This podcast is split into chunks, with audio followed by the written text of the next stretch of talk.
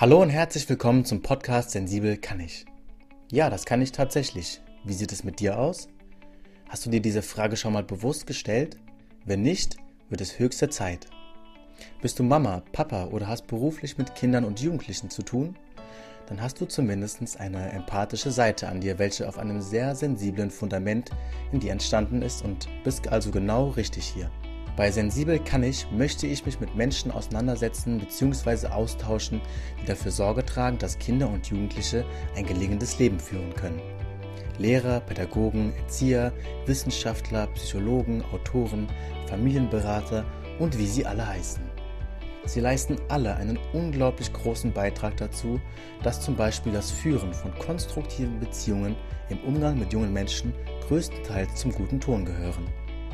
Kinder sollen nicht an Selbstwert verlieren und sich stattdessen selbst finden dürfen.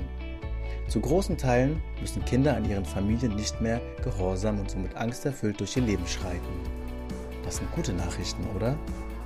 Und ob das alles so klappt, welche Anforderungen an Eltern gestellt werden und warum das so ist, dieses werden wir gemeinsam mit meinen Gästen ergründen.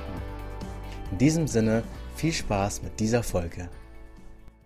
Hallo liebe ZuhörerInnen, herzlich willkommen zu Sensibel kann ich. Ich freue mich sehr, dass ihr heute wieder eingeschaltet habt. Ich darf heute jemanden begrüßen, der ein äußerst spannendes Thema mitgebracht hat. Dazu aber gleich mehr. Hallo Janine, schön, dass du da bist und dir die Zeit nehmen konntest. Und bevor wir gleich ins Thema einsteigen, das du heute für uns alle mitgebracht hast, würde ich doch einfach mal sagen, stell dich mal kurz vor, wer bist du und was machst du in deinem beruflichen Alltag? Ja, hallo Robel, ich grüße dich. Herzlichen Dank, dass ich hier sein darf oder dass ich ähm, mit dir zusammen mich unterhalten darf. Ja, wer bin ich? Ähm, ich fange einfach mal von vorne an. Ich bin äh, Janine Hohmann und äh, lebe in Emshorn. Emshorn ist ein wunderschönes kleines Städtchen in Schleswig-Holstein. Ursprünglich bin ich aber Saarländerin und äh, fühle mich auch dort immer noch zu Hause, weil auch meine Familie sich dort befindet. Ja, was mache ich? Ich arbeite hier seit ähm, ja, 15 Jahren im pädagogisch-therapeutischen Bereich und natürlich auch in meiner eigenen Praxis. Diese Praxis heißt Institut Lernen. Und diese Institut Lernen Praxis ähm, ist vor allen Dingen für Kinder und Jugendliche, die im Bereich Dyslexie und Dyskalkulie, also Lesen und Rechnen, Schreiben, Schwierigkeiten haben. Vermehrt sind es natürlich auch äh, betroffene Kinder, die ADS oder ADHS diagnostiziert erhalten haben und in Verbindung zu einer ähm, psychischen Belastung. Also häufig werden die Kinder dann auch über das Jugendamt äh, verwiesen und diese Finanzierung ähm, werden dann auch äh, auf diese Art und Weise erstattet. Also die Lerntherapie wird dann über das Jugend, über die Jugendhilfe finanziert. Ja, zusätzlich bin ich natürlich auch ähm, als Referentin tätig. Ich bilde unter anderem die Schulassistenten des Landes Schleswig-Holstein aus und ähm, biete unterschiedliche Weiterbildungen zum Thema ADS und ADHS an. Es geht da vor allen Dingen natürlich auch um äh, Grundwissenvermittlung. Was ist überhaupt ADHS? Welche Symptome gibt es? Ähm, wie ist die Äthiologie, also die Ursachenforschung? Was sind die Grundlagen überhaupt? Natürlich, welche Symptome gibt es? Und der ganze pädagogisch, neurobiologisch, psychologische Bereich, der gehört dann auch noch mit dazu. Welche Methoden kann man nutzen? Wie lernen diese Kinder? Wie können Bewegungssequenzen aufgebaut werden? Also ein sehr, sehr umfangreicher Bereich.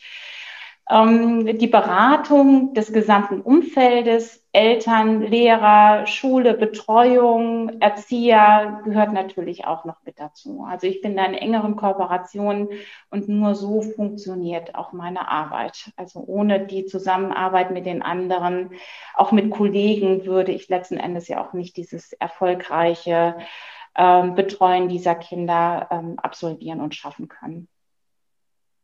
Ja, total, total spannend. Ähm, ich habe gesehen, wenn man ein bisschen recherchiert und äh, auf deiner Webseite schaut und ähm, dann sieht man, dass du unfassbar viel schon gemacht hast äh, und viel erlebt hast und wirklich, äh, wirklich praxisorientiert arbeitest und das nicht nur Theorie, Wissen ist, was du hast, sondern wirklich fundierte Praxis. Und finde ich total interessant, dass du auch den Ursprung des Erzieherberufes hattest.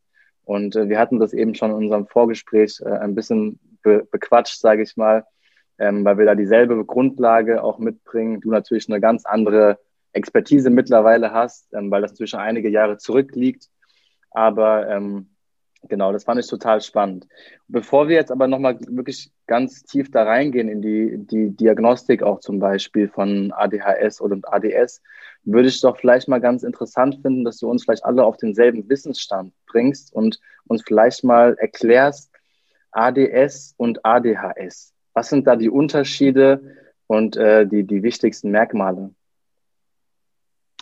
Ja, also die Begrifflichkeit ähm, hat sich ja in den letzten Jahren verändert und wir sagen ja jetzt auch ADS und ADHS. Also vorher hieß das ADS plus H und ADS minus H. Und die Abkürzung dafür oder die, die Ausführung der Abkürzung ist heute Ausdauerdefizit, ähm, Aufmerksamkeitsdefizit, Störung und vorher war es das Syndrom und das H steht für Hyperaktivität.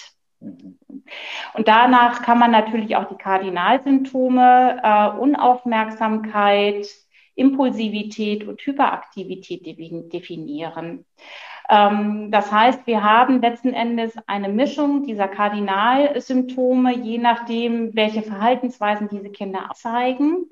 Und wenn das, äh, der Kardinalsymptom oder das Kardinalsymptom der Hyperaktivität fehlt, sprechen wir von ADS. Und das ist letzten Endes der Unterschied.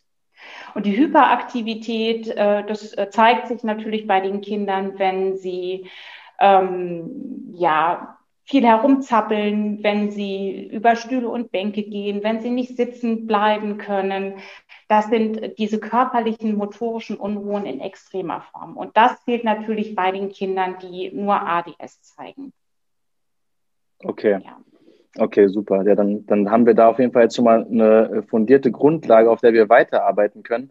Was mich natürlich auch interessiert, sind auch immer so Ursprünge und äh, Geschichten von Krankheitsbildern, von Störungen, die gibt es ja immer. Also wo war die, kann man jetzt wahrscheinlich nicht so sagen oder benennen, wo war die erste ADS-Diagnose äh, oder die erste ADHS-Diagnose, ist vielleicht schwierig zu beantworten, aber wann, seit wann beschäftigen wir uns als Menschen mit solchen äh, Störungsbildern? Ja, also ich finde das ganz spannend, weil ich gerade ja meine Weiterbildung zum Thema Grundlagen ähm, äh, besprochen habe sozusagen und mich mit diesem Thema auch auseinandersetze.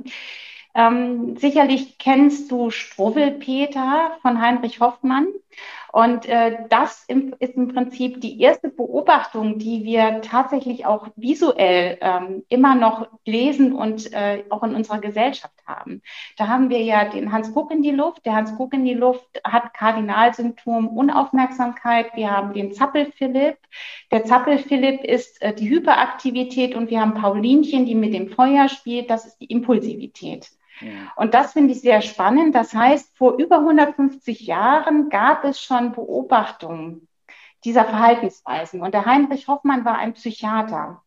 Der hat damals in der Psychiatrie gearbeitet und hat diese Kinder betreut, die genau auch diese Verhaltensweisen von ADS oder ADHS auch gezeigt haben. Und der Struwwelpeter ist ja damals entstanden, weil er für seinen Sohn Karl ein Weihnachtsgeschenk äh, gerne haben wollte. Und dann hat er gezeichnet und hat als Vorbild die Kinder genommen, die er in seiner Psychiatrie letzten Endes behandelte. Und das äh, finde ich sehr spannend, dass ADS und ADHS natürlich jetzt heute so bezeichnet wird aber vor über 150 Jahren schon beobachtet werden konnte bei unterschiedlichen ähm, Kindern in unterschiedlichen Arten und Weisen. Also von daher, ADS und ADHS ist keine Modediagnose, sondern eigentlich auch schon sehr alt und beobachtbar.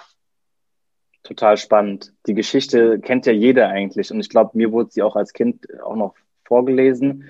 Wenn ich jetzt aber, ich habe die Geschichte nicht mehr ganz im Kopf, aber wenn ich mich richtig erinnere, dann war das schon eher eine verstörende Geschichte, oder? Also ja, also die hatte natürlich einen erzieherischen Hintergrund.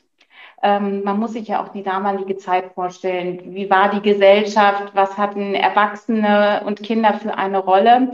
Und äh, was ich gelesen hatte, war tatsächlich, dass äh, der Heinrich Hoffmann selbst auch so betroffen war von äh, diesen Fällen, die er in seiner Klinik betreute, dass er sagte, er will auch seinen Sohn etwas davor bewahren. Also gerade Paulinchen, die ja mit dem Feuer spielt, hat auch den Hintergrund, dass damals einfach ähm, auch mehr Feuer im häuslichen Bereich genutzt wurde und wohl unglaublich viele Kinder auch mit Verbrennungswunden bei ihm äh, irgendwie vertreut worden sind. Und dadurch wollte er natürlich dem auch etwas entgegenwirken. Also das äh, Buch ist äh, zwar auf der einen Seite noch zeitgemäß, weil Symptome äh, treffend beschrieben werden, hat allerdings ähm, von dem erzieherischen Aspekt her heute, glaube ich, nicht mehr so die Daseinsberechtigung. Und du hast recht, es ist schon ziemlich verstörend, auch in der Art und Weise, wie es illustriert wurde ja, ja. Dann, dann hat andere Geschichten.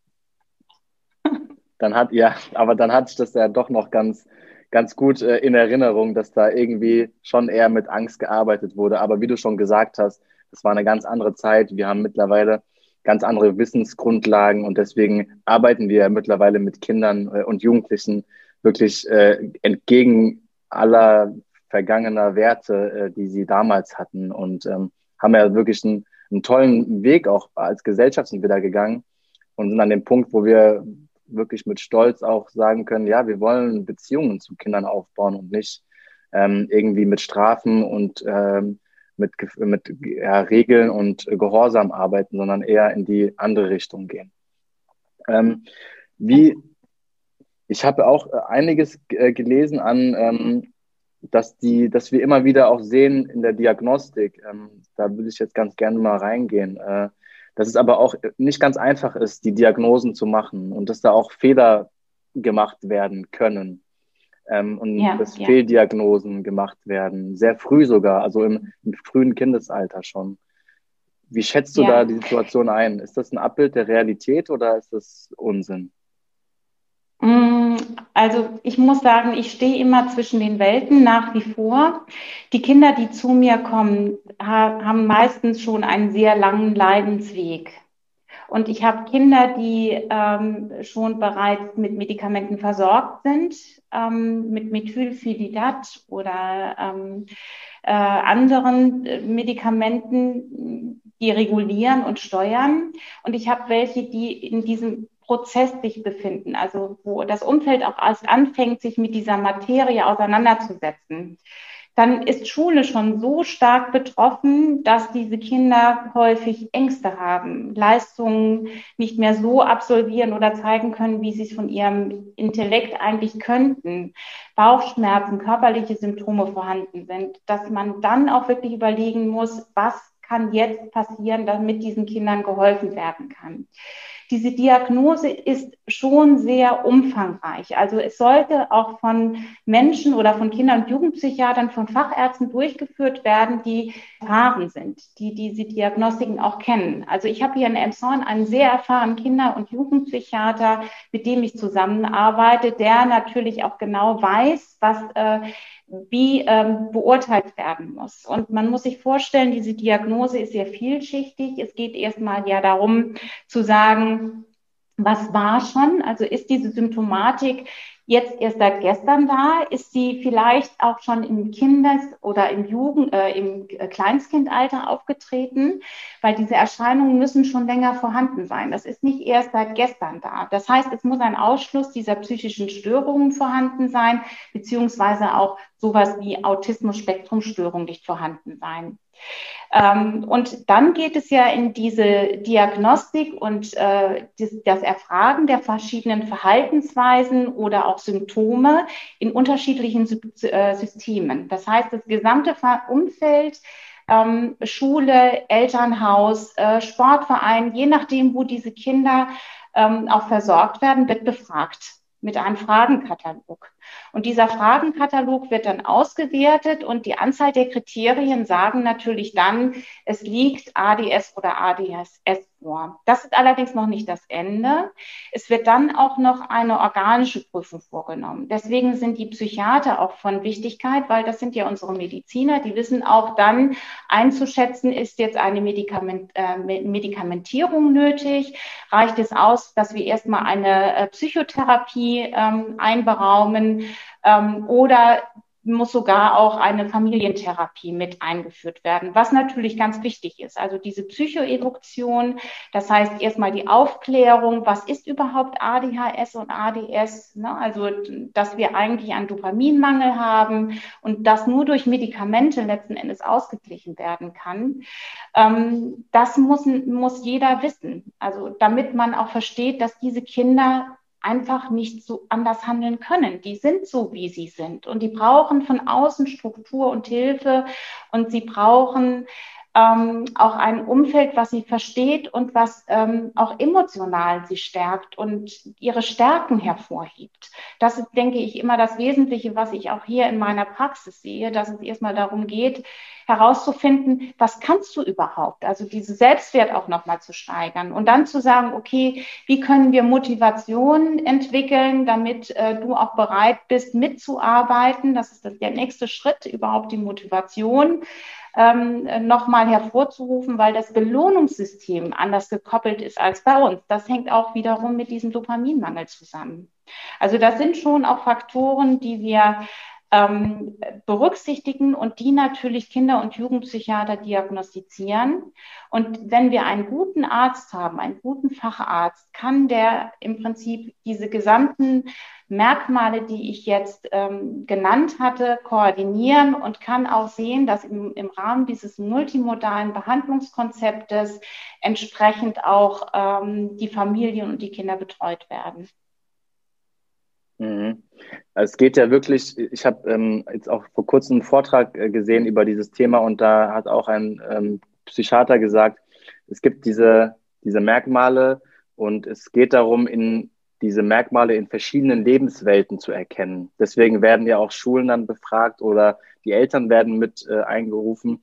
Und er meinte, ihm ist das fast schon zu wenig. Er hätte gerne, dass noch ein anderer Lebensbereich dazu kommt, wenn nicht sogar zwei, wo diese Merkmale wirklich aufeinander, äh, wo diese Merkmale vorkommen, damit die Diagnosen wirklich, ich sag mal, on point sind und ähm, eben keine Fehldiagnosen ähm, und keine Schnellschüsse gemacht werden.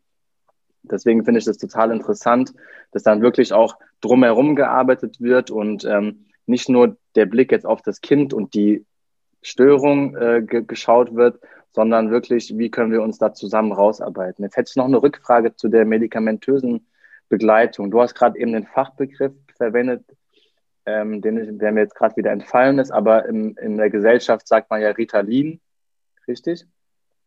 Ja, Und, es gibt verschiedene Wirkstoffe letzten Endes. Also ich bin natürlich keine Ärztin und äh, kann da jetzt keine genauen Aussagen dazu geben. Ähm, was ich natürlich weiß, jetzt aus der Erfahrung äh, mit den Kindern, die ich hier betreue, dass es ähm, verschiedene Wirkungs Phasen gibt, also dass ähm, verschiedene Medikamente auch kurzwirkend und langanhaltend sind, also dass Medikamente teilweise den ganzen Tag aushalten, teilweise aber auch zum Mittag hin sich wieder reduzieren.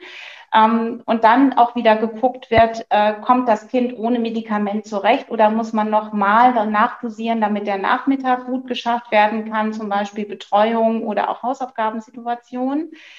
Ähm, und ich weiß, dass die Medikamente ähm, in der Dosierung angepasst werden müssen, dass es teilweise auch ein ja, Erproben ist, wie gut die Verträglichkeit erfolgt, also ob die Nebenwirkungen bei dem einen oder anderen mehr oder weniger vorhanden sind. Was ich erlebe, dass die Verträglichkeit eigentlich im Großen und Ganzen ganz gut ist. Also zumindest mal bei den Kindern, die ich jetzt bei mir in der Lerntherapie betreue. Ähm, die meisten haben das Problem, dass sie unter ähm, ja, Appetitlosigkeit ähm, einfach leiden. Das äh, sagen fast alle, dass sie morgens ohne Frühstück zur Schule gehen und wirklich sich nötigen müssen, auch noch was zu essen. Und wenn ich richtig weiß, ist dieses Medikament eigentlich ja auch im Bereich der ähm, Adipositas entwickelt worden. Also dass es ein Diätmittel letzten Endes gewesen ist. Ja, das zeigt sich. Und trotzdem sind die Kinder, die das Medikament nehmen, zufriedener und ich tausche mich ganz intensiv mit den Jugendlichen auch darüber aus, ob sie Unterschiede im, ähm, in Ferien- und Schulzeit erleben. Teilweise ist nach Absprache mit den Medizinern ähm, das so vereinbart, dass die Kinder dann ihre Medikamente auslassen und die beschreiben alle allesamt, dass das Medikament sie strukturiert, dass sie das Gefühl haben, als wenn ein Vorhang sich öffnen würde und eine Klarheit der Konzentration auch möglich ist. Und dass zum Beispiel Kinder mit ADS dann morgens nicht, aber wirklich nicht aus dem Bett herauskommen, diese Antriebslosigkeit ganz extrem ist und die Kinder, die diesen Hyperaktivitätspart mit dazu haben, es dazu führt, dass sie gar nicht wissen, wo sie wie noch anfangen sollen, dass sie total überladen sind, in Chaos im Kopf äh, permanent vorhanden ist und dass sie teilweise absolut frustriert darüber sind. Also diese psychische Belastung und die dann auch entstehenden komorbiden Störungen sind ja diese größte Problematik, die dann noch dazukommt, gerade im jugendlichen und im Erwachsenenalter. Und deswegen ist es eigentlich auch wichtig, dass so früh wie möglich diese Diagnose erfolgt damit man dann entgegenwirken kann. Also auch Suchtgefahren, Alkoholkonsum, riskantes äh, Verhalten im Sinne von ähm, Freizeitaktivitäten, die sehr unfallträchtig sind. Ich sage jetzt mal ähm, Paragliding, Bungee, Jumping oder auf Bahnübergängen äh, irgendwie sich bewegen. Das sind ja so Risikoverhaltensweisen, die die Jugendlichen dann zeigen, weil die diesen, diesen Kick einfach brauchen, um ihr Belohnungssystem auch zu aktivieren. Und äh, das sind natürlich solche Bereiche, die in der Gesellschaft nicht immer gesehen werden. Und äh, diese jungen Menschen oder auch die Kinder nehmen das wahr, die leiden darunter. Ja, es geht ja wirklich am Ende des Tages darum, diese Kinder und Jugendlichen zu verstehen und richtig zu begleiten und mit einer, werden wir wahrscheinlich auch noch gleich drauf kommen, mit einer anständigen Haltung denen entgegenzutreten und ihnen zu zeigen, dass wir mit ihnen sind und nicht gegen sie.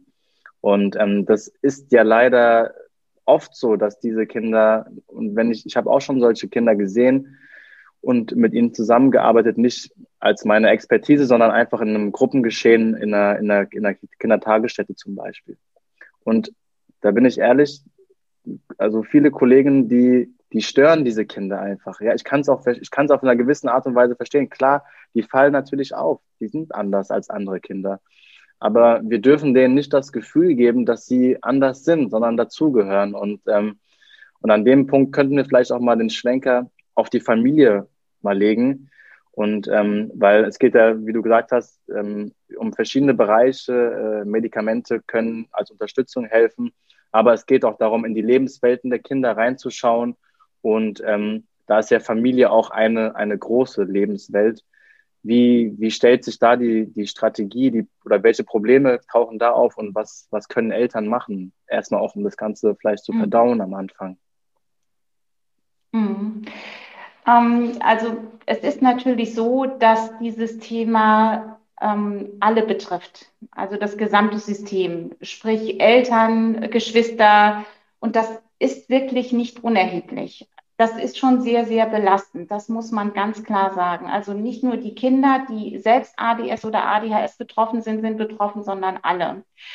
Ähm, was ich tue, und das ist immer das allererste, dass ich mit den Eltern erstmal, ich sage jetzt mal, auf Schatzsuche gehe. Also ich äh, analysiere die Fähigkeiten und die Kompetenzen, die verschüttet gegangen sind, also die einfach nicht mehr gesehen werden in dieser ganzen Last der Probleme, also auch von Schule. Alles wird ja, die gesamten Probleme werden ja in den Alltag hineingetragen und jetzt gerade auch zu Corona-Zeiten noch mehr. Das lastet ja noch mehr auf den Schultern äh, der Eltern. Die Probleme, die dann in äh, der Beziehungsebene zwischen den, den Eltern entstehen, weil vielleicht Erziehungsregeln ähm, äh, nicht ganz klar getragen werden können von dem einen und dem anderen. Die Probleme, die unterhalb der Geschwister entstehen, weil der eine sich bevorzugt oder benachteiligt äh, fühlt. Das sind ganz schwierige Konstellationen. Und was ich immer sage, kein Verhalten ist immer und jedes Verhalten ist auch kontextgebunden. Das heißt, ich gehe mit den Eltern auf die Suche, wo funktioniert es? Also das ist ein äh, Bereich der lösungsorientierten Beratung. Ähm, wir gehen auf die Suche nach der Ausnahme und setzen genau da an, wo es auch funktioniert. Und dann kommen natürlich diese pädagogischen Prinzipien mit dazu, dass wir dann sagen, okay, wenn es funktioniert, wie kannst du präventiv mit diesem, mit deinem Kind zusammen das so hervorheben, dass es in Zukunft auch tragend ist? Und was gibt es für Maßnahmen, die helfen, dass diese Maßnahmen auch greifen und weiterzuführen sind? Also da gehören ja Verstärkersysteme, Belohnungssysteme und all diese Dinge dann noch später mit dazu. Das ist ein sehr, sehr breites Feld. Ähm, Wichtig ist, dass die Eltern merken, ich stehe nicht alleine da, dass das Kind merkt, da ist jemand an meiner Seite, der erkennt mich, der erkennt mich in meinen Fähigkeiten und das ist natürlich das Tolle in meiner Arbeit. Ich arbeite ja in einer eins zu eins Situation und erlebe die Kinder in diesen geschützten Rahmenbedingungen so, wie sie sind. Also mit ihren Fähigkeiten, mit ihren Kompetenzen, äh, die gehen mir hier nicht über Tische und Bänke, die sind ähm, in der Lage, sich zu konzentrieren, weil ich sehr kleinschrittig vorangehe, ich bin sehr strukturiert äh, sehr klar in dem, wie ich kommuniziere und das ist eben nicht das Umfeld. Und das sind natürlich Dinge, die ich versuche, den Eltern mitzugeben. Ähm, zu sagen, wir gehen jetzt mal in die Analyse. Was ist denn zu Hause? Wie ist euer Tagesablauf? Ähm, wie funktioniert das? Was ist mit der, mit der Eigenständigkeit des Kindes? Wo wird Eigenständigkeit auch ermöglicht? Ähm, das ist ganz, ganz, ganz viel Arbeit und bedarf natürlich kleinschrittiges Vorgehen. Also das ist ähm, nicht von heute auf morgen, sondern manches Mal zwei bis drei Jahre in der Entwicklung. Und das bin nicht nur ich alleine, sondern es gibt ja dann auch noch äh, die Psychologin oder der Psychologe, der auch wiederum in der Verhaltenstherapie arbeitet und familientherapeutisch mit unterstützend wirkt. Also das ist schon sehr ein, ein sehr umfangreiches äh, Spektrum und ein sehr breites Feld. Und nochmal auf deine Frage zurückzukommen, es ist tatsächlich so, dass die Systeme insgesamt sehr betroffen sind. Und wenn wir es schaffen, also sprich meine Kollegin und auch ich und vor allen Dingen auch ich in der Arbeit mit dem Kind, ähm, dieses Kind so zu modulieren, dass es äh, in sich wieder einen Schatz entdecken kann und dass alle positiv diesem Kind wieder wohlgesonnen gegenüberstehen, dann hat man eine Kette losgetreten, die auch meistens äh, sich weiterentwickelt. Es kostet natürlich Ausdauer und ähm, äh, Kontinuität. Das ist das Wichtigste überhaupt. Und trotzdem kann es auch dann funktionieren. Mhm. Also wir, wir haben ja dann auch auf dem, es ist ja ein Lebensthema. Das müssen wir vielleicht auch an der Stelle nochmal sagen. ADHS oder ADS ist ein Lebensthema. Das ist kein mhm. Kinder- oder Jugendthema, was im Erwachsenenalter verschwindet, sondern das bleibt. Und wenn ich jetzt was Falsches sage, dann unterbrichst du mich. Aber okay, Nein, das ist richtig. Genau okay. richtig, ja, ja. Ja, es ist ein, es ist ein Lebensthema. Und Genau, und man hatte ja früher die Annahme, dass es eben nicht so ist. Also früher dachte man, ADHS ist dann irgendwann mal vorbei. Das ist es ja nicht. Okay. Und wenn die, okay, mhm. und wenn die Familien jetzt ähm, zu dir kommen, dann äh, ist es ja meistens schon so, dass es schon so der, der Topf eigentlich schon übergelaufen ist, ne, ist. Und, ähm, und da schon andere Problematiken dann auch mit entstanden sind.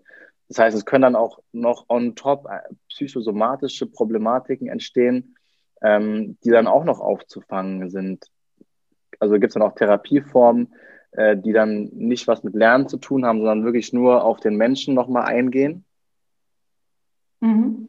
Genau, also es sind ja diese sogenannten komorbiden Störungen. Das sind diese zusätzlichen Belastungen, die entstehen können. Also das fängt an äh, mit äh, sozialen Problemen, also dass diese Kinder Schwierigkeiten haben, innerhalb einer Gruppe mit anderen zurechtzukommen. Das äh, ist ja dieses oppositionelle Verhalten.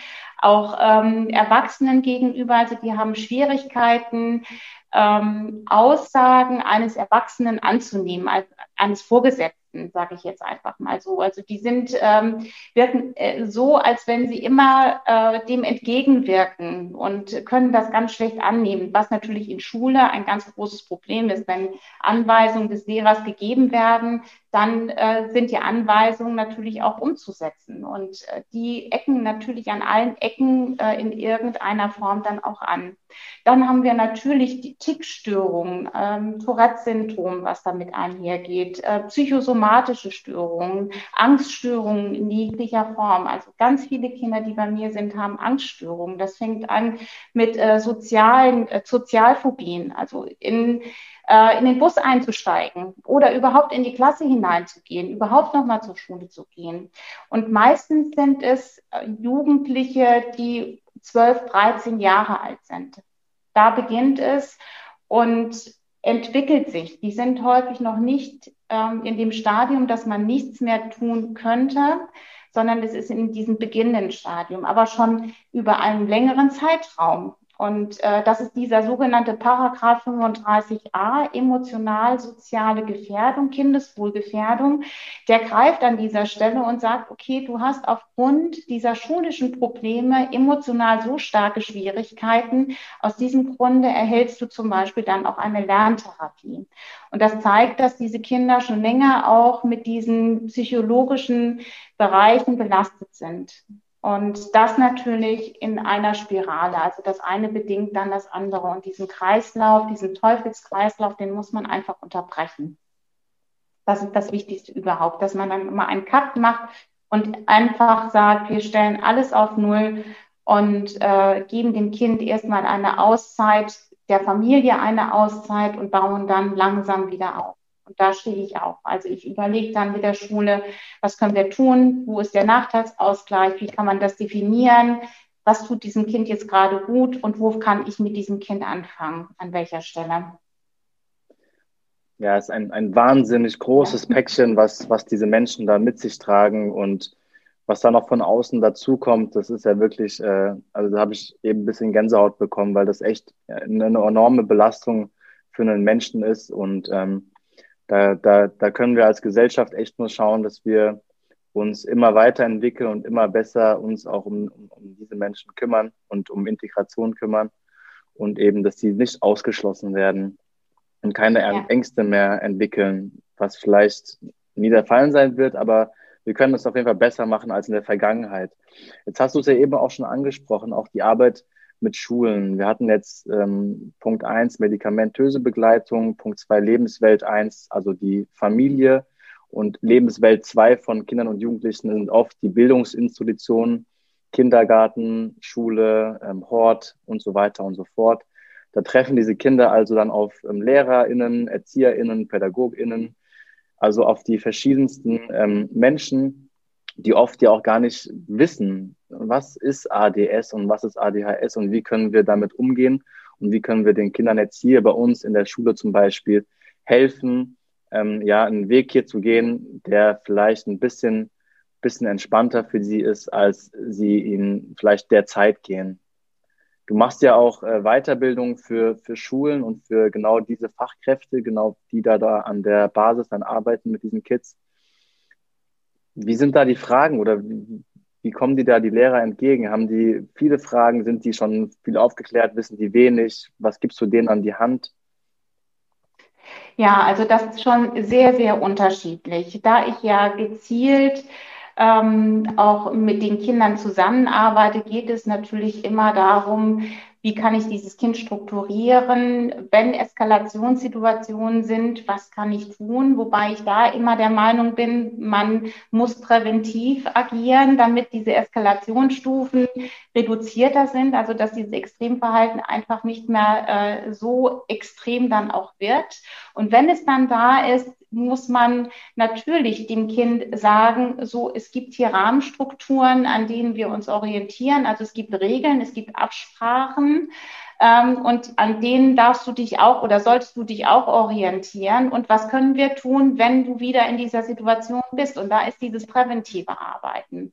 Die Fragen sind häufig ähm, auch so gerichtet, dass Lehrer sagen, wir haben Extremsituationen, der rastet komplett aus. Ich kann dann allerdings auch nicht mehr mit ihm reden. Ja, das geht auch in der Situation nicht mehr. Also man kann mit diesen Kindern in der Situation dann auch nicht mehr so kommunizieren, wie wir das jetzt miteinander tun. Wir kommen einfach dann auch nicht mehr an diese ähm, Einsichten heran. Was ich den Lehrern dann immer rate in dieser Situation zu sagen, ich verstehe, dass du jetzt in dieser Situation nicht mehr kannst und dann allerdings auch zu sagen, wir haben die Möglichkeit, dass du jetzt einmal kurz den Raum verlässt. So, und wenn Regeln sind, dann braucht man das nicht mehr zu tun. Also ich biete ja hier auch Gruppensituationen an für Kinder mit ADHS, also Verhaltenstrainings, wo 14 Kinder miteinander sind. Und das Erste, was wir machen, sind Regelabsprachen. Das heißt, wir sprechen auch darüber. Es wird diese Situation geben, wo es eskaliert, wo Streitigkeiten entstehen. Und wie gehen wir dann damit um? Und die haben gute Ideen, die haben eigene Ideen. Und dann gibt es nur Handzeichen und die sorgen für sich. Also ich brauche da auch nie was zu sagen. Wenn ich sage, eins ist, du achte darauf, zwei ist, ähm, jetzt brauchst du, glaube ich, bald eine Auszeit und drei ist, jetzt brauchst du die Auszeit. Ich komme nie bis zur drei. Die gehen selbst raus und sagen, ich brauche jetzt meine Auszeit. Und da merkt man, dass ähm, dieses präventive Arbeiten, die Raumgestaltung, die Haltung, äh, des Menschen oder der, der, der, Betreuerin, der Lehrerin, des Erziehers, egal wer mit diesen Kindern arbeitet, letzten Endes ausschlaggebend ist, damit es gut gelingen kann. Äh, damit eben nicht mehr diese Extremsituationen entstehen. Und wenn es denn dann mal so ist, dann einfach auch Geduld zu haben, Verständnis entgegenzubringen äh, und dann erst nach der Situation mit dem Kind darüber zu sprechen und zu sagen, du, vorhin war die Situation und ich habe dieses beobachtet. Wollen wir eine Absprache treffen? Wenn das nochmal ist, dann machen wir dieses. Oder wenn du in die Situation kommst, dann mache ich jenes, dann machst du dieses. Diese Wenn-Dann-Beziehungen mit den Kindern zu kommunizieren. Und das äh, ist natürlich, du merkst es, ein sehr vielschichtiges Thema. Also wir fangen erstmal mit der Haltung der eigenen Person an. Also wie bin ich als Pädagoge diesen Kindern gegenüber? Wie stehe ich dazu? Wie, halt, wie verhalte ich mich? Ähm, dann kommt natürlich die, kommt dieses Wissen zum Thema ADHS. Also was ist das überhaupt? Die Grundlagen. Ähm, und dann natürlich der Rahmen, ähm, wie ist mein Raum gestaltet, wie kann ich Materialien gestalten und die Motivationspsychologie. Wenn dann Beziehungen gestalten, ähm, Verstärker anbieten, Belohnungssysteme, wie kann man die mit dem Kind gestalten? Also das ist ein, ein sehr, sehr äh, bunter Blumenstrauß bis hin, dass ich natürlich überlegen muss, diese Kinder brauchen einen Wechsel von An- und Entspannung, Bewegungssequenzen, was kann ich den Kindern bieten. Und das sind äh, diese Themen, die dann auch in den Fortbildungen immer wieder von mir mit aufgegriffen werden. Du hast ja gerade auch ähm, berichtet, wie du mit, mit 14 ähm, von solchen äh, Kids zusammenarbeitest und da so eine, so eine Führung übernimmst und es zu kaum äh, problematischen Situationen kommt. Woran, woran liegt es? Also ist es deine Haltung, die, deine Präsenz, dein Verständnis, dein, ja, dein positives Bild von diesen Menschen vielleicht auch? Ja, ähm, ich denke, es ist eine Verbindung. Muss, dann, muss man sagen, dass diese Kinder meistens auch bei mir schon in der Therapie sind. Das heißt, die wissen, wenn ich was sage, dann ist es nicht an ihrer Person gekoppelt, sondern an der Situation. Ich versuche ganz klar zu sein, ähm, wenig lange Sätze zu nutzen, kurze Handlungsabläufe auch nur zu erklären, nicht zu viele Handlungsanweisungen in einer Aufgabenstellung den Kindern zu vermitteln. Ähm, ich nutze natürlich auch ähm, den Moment, dass alle in einem Boot sitzen. Das heißt, alle wissen voneinander, dass sie alle das gleiche Thema eigentlich tragen, was dazu führt, dass die unglaublich verständnisvoll auch miteinander umgehen.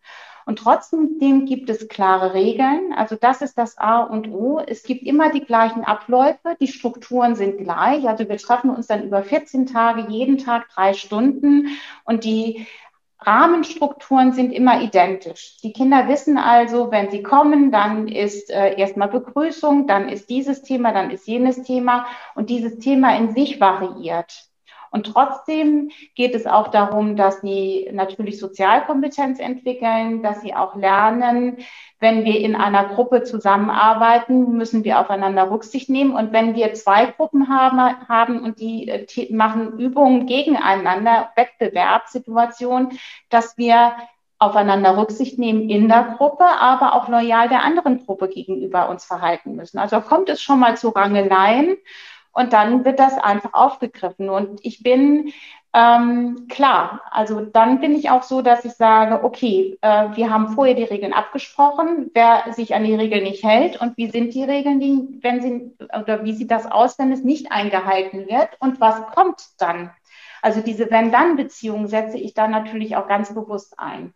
Und ich glaube, das ist einfach ähm, das, was ich auch lebe, was ich auch bin. Ähm, und ich bin, ja, einfach auch ein Mensch, der Spaß und Freude mit hat. Ich mache dann eben die Dinge auch mal mit. Das muss man auch dazu sagen. Ich kann dann auch mal mit den Kindern äh, eine Wasserschlacht mitmachen und mit denen rumrangeln. Das gehört einfach auch dann mit dazu. Und dann gucke ich auch mal weg, wenn ich sehe, oder kappeln sich zwei ähm, und habe dann im Blick, wie die Eskalationsstufe ist. Und solange das wohlwollend ist, ist das auch noch in Ordnung. Und ich glaube, das muss man auch aushalten können. Das hat auch was mit Toleranz zu tun. Ja. Und Spaß. Also Spaß Freude. Ja, und äh, das Verständnis natürlich auch. Ja, total, total witzig. Also das ist ja die klassische Beziehungsarbeit, die du leistest. Also man muss auch mal ein Auge zudrücken können, man muss authentisch, authentisch bleiben, man muss mitlachen und ähm, auch mit Humor das Ganze mal betrachten und eben auch keine Angst ausstrahlen. Weil ich glaube, diese Kinder spüren, wenn jemand da ist, der Angst hat. Und darauf würden die, glaube ich, auch dann drauf, sofort draufgehen. Nicht, weil es ihnen Spaß macht, sondern weil da irgendeine Unsicherheit ist. Und du hast es ja auch gerade geschildert. Wenn du diese Kurse anbietest, dann ist da eine Klarheit dahinter, dann ist da eine Struktur dahinter.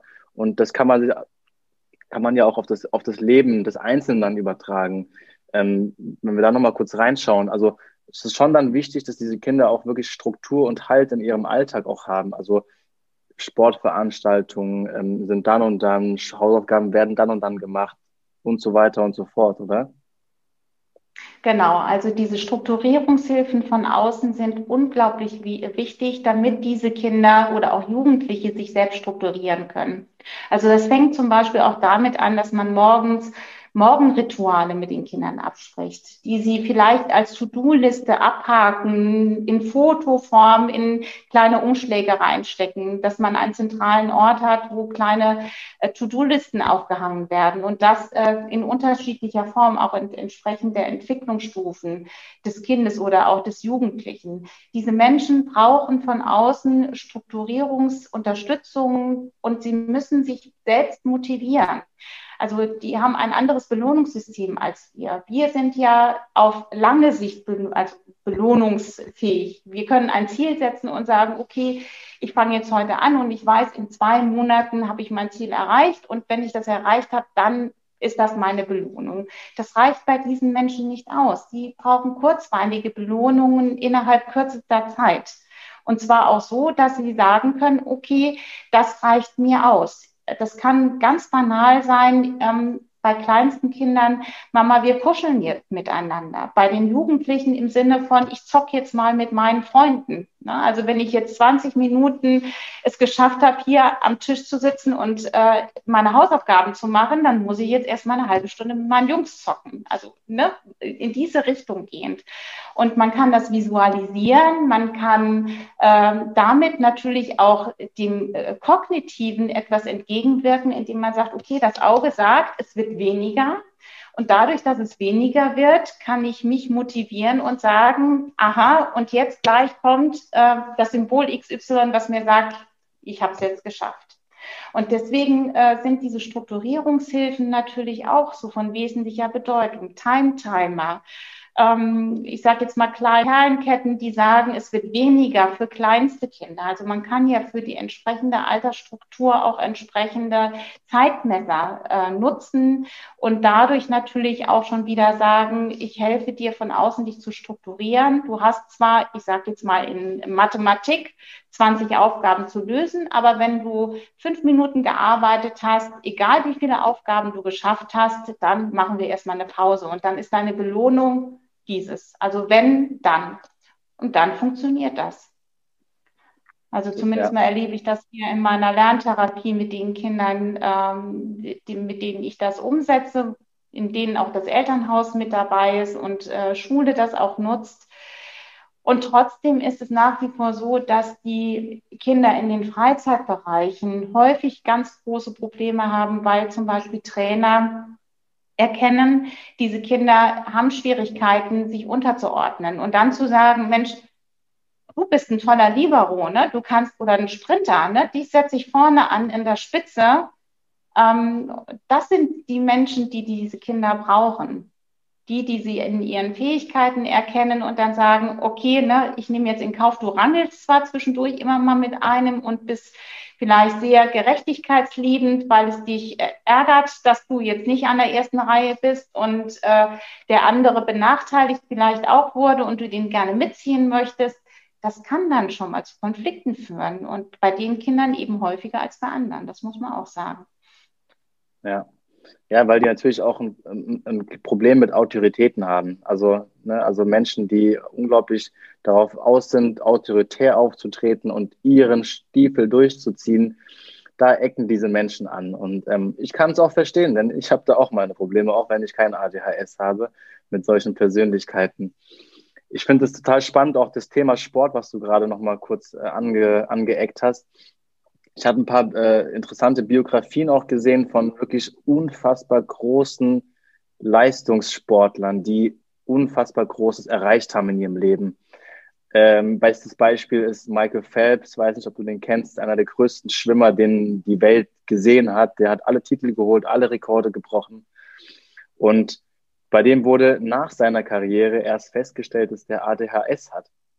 Und der musste lernen, damit umzugehen, hatte auch viele Eskapaden dann, also hatte auch Probleme in seinem Leben, weil er, weil ihm der große Bestandteil des Schwimmen gefehlt hat, was ihm die Struktur in seinem Leben gegeben hat und auch irgendwo die Energie aus seinem Körper gezogen hat, die ähm, ja jetzt Problematiken aufzeigt. Oder ein anderer Sportler, ein finnischer Skispringer, der nach seiner großen Karriere leider ähm, Alkoholprobleme bekommen hat und dann auch irgendwann daran verstorben ist.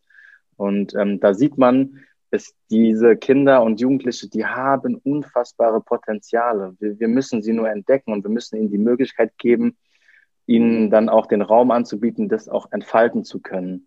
Und ähm, deswegen finde ich es so wichtig, dass wir auch über dieses Thema auch heute hier äh, auch äh, sprechen. Ja, du sagst ähm, da was ganz wichtig. Ja, ja. Also gerade diese Hyperfokussierung ist ja eigentlich auch was Geniales. Also in der Lage zu sein, auf eine Sache sich komplett einzulassen und alles dafür zu tun. Ich sage jetzt mal, ich äh, finde jetzt rote Gummistiefel toll und ich muss jetzt alles dafür tun, um diese roten Gummistiefel zu kriegen. Und die tun alles dafür, um rote Gummistiefel zu erhalten.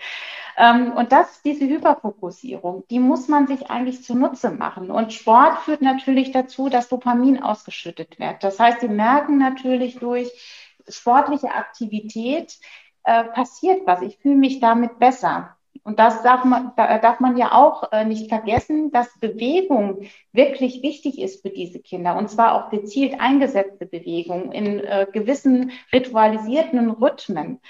Ähm, und ich bin wirklich ein Freund davon, eigentlich auch mehr Bewegung in Alltag zu integrieren. Also ich halte nichts davon, dass die Kinder eine Dreiviertelstunde am Tisch sitzen, ohne mal aufstehen zu dürfen. Also da finde ich, muss Schule oder auch generell das gesamte System anders äh, anfangen zu denken, gerade im Rahmen der Inklusion, was ja ein ganz großes Thema ist. Und äh, Inklusion bedeutet ja nicht, dass wir die Menschen verändern, sondern dass wir unseren Rahmen an die, die Begebenheiten und Fähigkeiten des äh, Menschen anpassen. Und dazu gehört es eigentlich auch, dass wir Bewegungsabläufe integrieren oder den Raum so gestalten, dass Bewegungsabläufe auch ermöglicht werden, dass auch mal ein Platzwechsel möglich ist in irgendeiner Form. Natürlich strukturiert. Also das heißt nicht, dass ich äh, immer rumrennen darf, gerade jetzt so Kita, ähm, äh, oder auch Schule, da hat man ja schon auch ritualisierte Abläufe, wo man auch mal sitzen darf. Aber im Stuhlkreis, ich jetzt, denke jetzt gerade mal an äh, Kindergarten, kann man ja auch sagen, komm, ne, du hast zwei Stühle so im Stuhlkreis. Und äh, du versuchst jetzt einfach mal fünf Minuten, wenn wir ein Lied singen, auf diesem Stuhl zu sitzen. Und wenn wir dann das nächste Lied sitzen, kannst du den anderen Stuhl nutzen. Dann kannst du den Platz wechseln. Oder für Fingerspiele gibt es den einen Stuhl und für das äh, für Liedersingen gibt es den anderen Stuhl. Und dann haben wir einen, einen Bewegungsmodus und äh, brauchen nicht immer auf dem Stuhl zu sitzen oder auch zu sagen, was für Stühle gibt es überhaupt. Also man hat da unglaubliche Handlungsmöglichkeiten. Und diese Hyperfokussierung ist natürlich ähm, was, was man sich zunutze machen kann. Und äh, wenn diese betroffenen Menschen das wissen, können sie das wunderbar auch einsetzen. Also die, das sind ja wirklich auch tolle äh, Fähigkeiten, die in diesen Menschen äh, schlummern. Und ich denke, wenn man das erkennt und ähm, auch nach außen kehrt, dann äh, verändert man auch dieses Bild zu diesem Thema ADS und ADHS. Also ich finde, es wird einfach auch noch viel zu negativ in unserer Gesellschaft dargestellt. Also insgesamt. Also man darf das ja, ja. Äh, äh gar nicht so offen immer ansprechen. Also ich sehe das ja auch in Elterngesprächen. Also das geht, ist ganz sensibel, dieses Thema. Ja, ich denke auch, dass wir das viel, viel positiver betrachten müssen, definitiv. Und dann wäre jetzt auch noch eine Frage von mir. ADHS ist ja, sagt man ja, ein Aufmerksamkeitsdefizit. Jetzt habe ich was gesehen, ähm, da hat jemand versucht zu erläutern, warum es vielleicht kein Aufmerksamkeitsdefizit ist, sondern ein Aufmerksamkeitslenkungsdefizit. Ähm, es gibt drei verschiedene äh, Konzentrations- Möglichkeiten, die wir haben. Also einmal die, die offene Konzentration, also dieses Abscannen. Wenn, wir, wenn ich in den Raum komme und alles betrachte, da sind ja ADHSler super stark. Also dieses einmal alles wahrzunehmen. Dann gibt es die, äh, diese fokussierte ähm, Konzentration. Da sind die ADHSler, haben sie ihre Defizite und ähm, haben Probleme. Das ist diese Lenkung und äh, das Ausblenden, mhm. Planen, Verhalten unterdrücken auch. Ähm, und dann gibt es diese dritte, das ist die nach innen gerichtete Konzentration. Ich glaube, da sind die ADHSler enorm stark. Ähm, also was passiert in der Innenwelt, diese Innenschau. Ähm, und dann hört man ja oft diese Sätze, bist du noch da, träum nicht so viel. Ähm, und dann versucht man sie da, da immer wieder rauszuholen.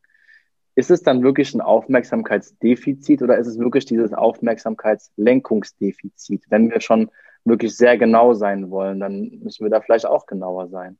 Ja, das ist jetzt wirklich eine schwierige Frage, die ich gar nicht so richtig beantworten kann, muss ich ehrlich gestehen. Also ich habe dir ganz aufmerksam da jetzt zugehört.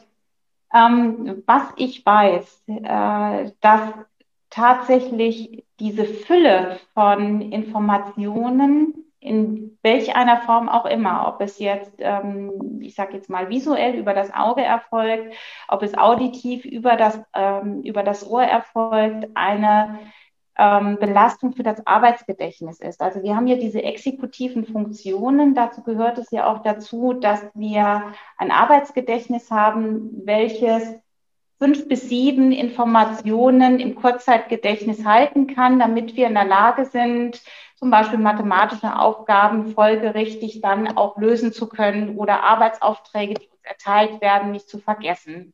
So, und damit fängt es ja letzten Endes an, ähm, dass im Prinzip diese Fülle der Informationen das Arbeitsgedächtnis ja auch überfordert, diese exekutive Funktion. So, und wenn ich mir jetzt vorstelle, diese Kinder sind natürlich in ihrer Aufmerksamkeit auf alles gerichtet. Das heißt, ähm, äh, wir haben den Scheinwerfer und es kommt eine Information rein, ähm, die nehmen wir auf und es kommt eine zweite Information. Wir sind in der Lage, diese Information auszublenden, uns auf das nächste zu fokussieren. Und die Kinder mit ADS ähm, haben immer noch diesen Fokus auf die erste Information. Und so wird das ja immer voller im Speicher, bis irgendwann das Gehirn sagt, so jetzt stopp, ich bin überfüllt, jetzt geht es nicht mehr und dann vergessen wir die Dinge. So, und äh, da denke ich, geht es schon in die allgemeine Aufmerksamkeit hinein. Also, dass man ja die gesamte Aufmerksamkeit im Fokus haben muss. Also ich weiß nicht, ob das jetzt so eine Antwort auf deine, deine Frage gewesen ist, ähm, ob das in diese Richtung geht. Ja, ja, auf jeden Fall. Es war ja, war ja auch noch ja. eine, offene, eine offene Frage für dich, ja. die du so jetzt beantworten konntest. Ja. Klar, auf jeden Fall, definitiv.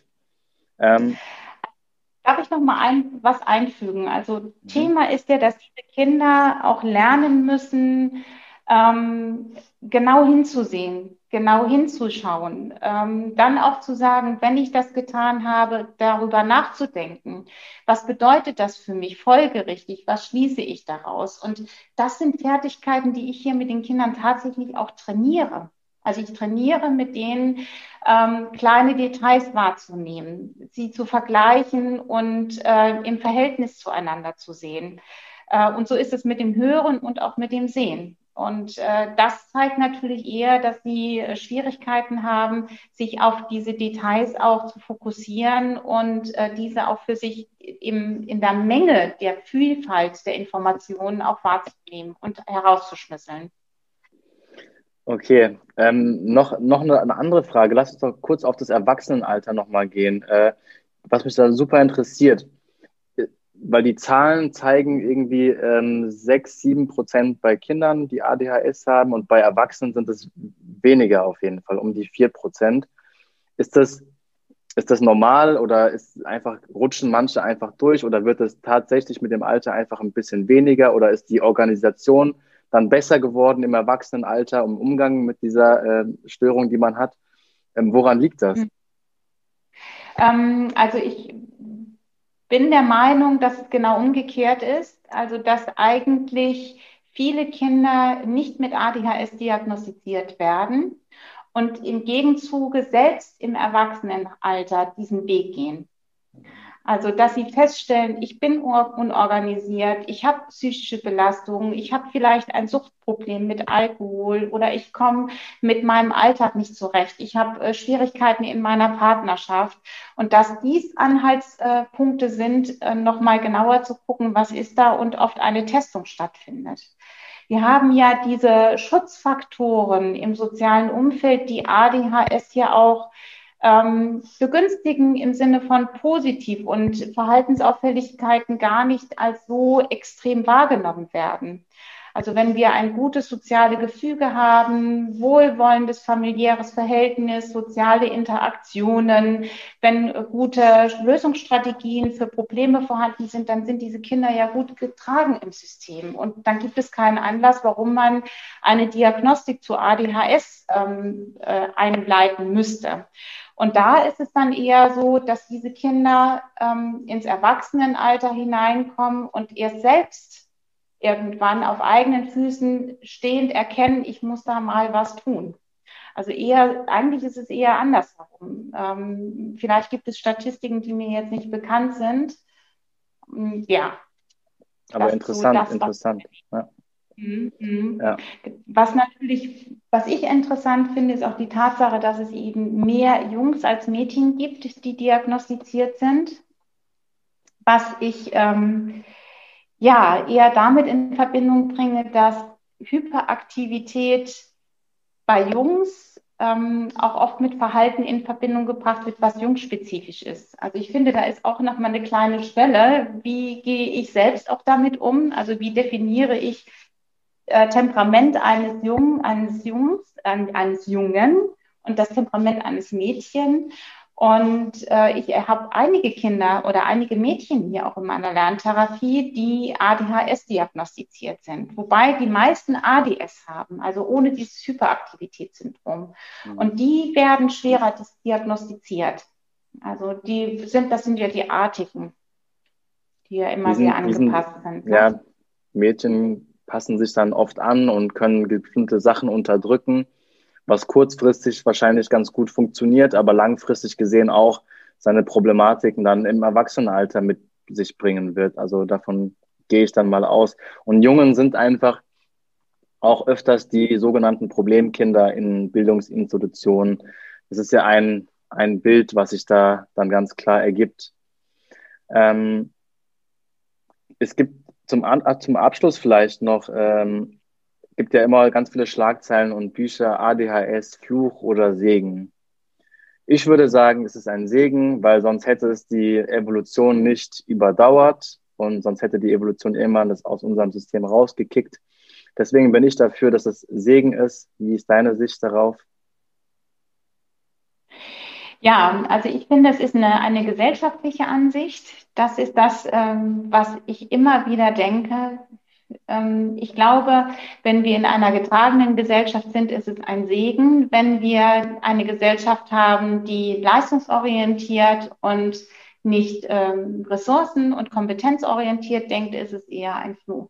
Also ich glaube, ähm, diese Menschen sind wertvoll und wie du schon sagst, sie sind ein Teil unserer Gesellschaft und sie werden da sein. Also sie sind einfach ein Teil. Und ich denke, wir müssen einfach uns dahin orientieren, dass ähm, die bunte Vielfalt existiert und dass wir unseren Rahmen so anpassen müssen, dass es nur noch darum geht, dass jeder in seinen Fähigkeiten entsprechend sich entwickelt und auch äh, seinen Beruf oder äh, sein Dasein hier auf dieser Welt fristen darf. Ähm, und das äh, unabhängig, ob jetzt ADS, ADHS, Autismus und was es noch sonst für Störungen in unserer Welt gibt. Also das ist so meine tiefe Einstellung, die ich letzten Endes auch äh, trage. Und ähm, es liegt an mir als diejenige, die mit diesen Menschen zusammenarbeitet, wie, ähm, ja, wie ich damit umgehe. Also meine eigene Haltung und die Haltung der anderen prägt auch äh, dieses Selbstverständnis dieser Kinder oder dieser Menschen, die ADHS betroffen sind.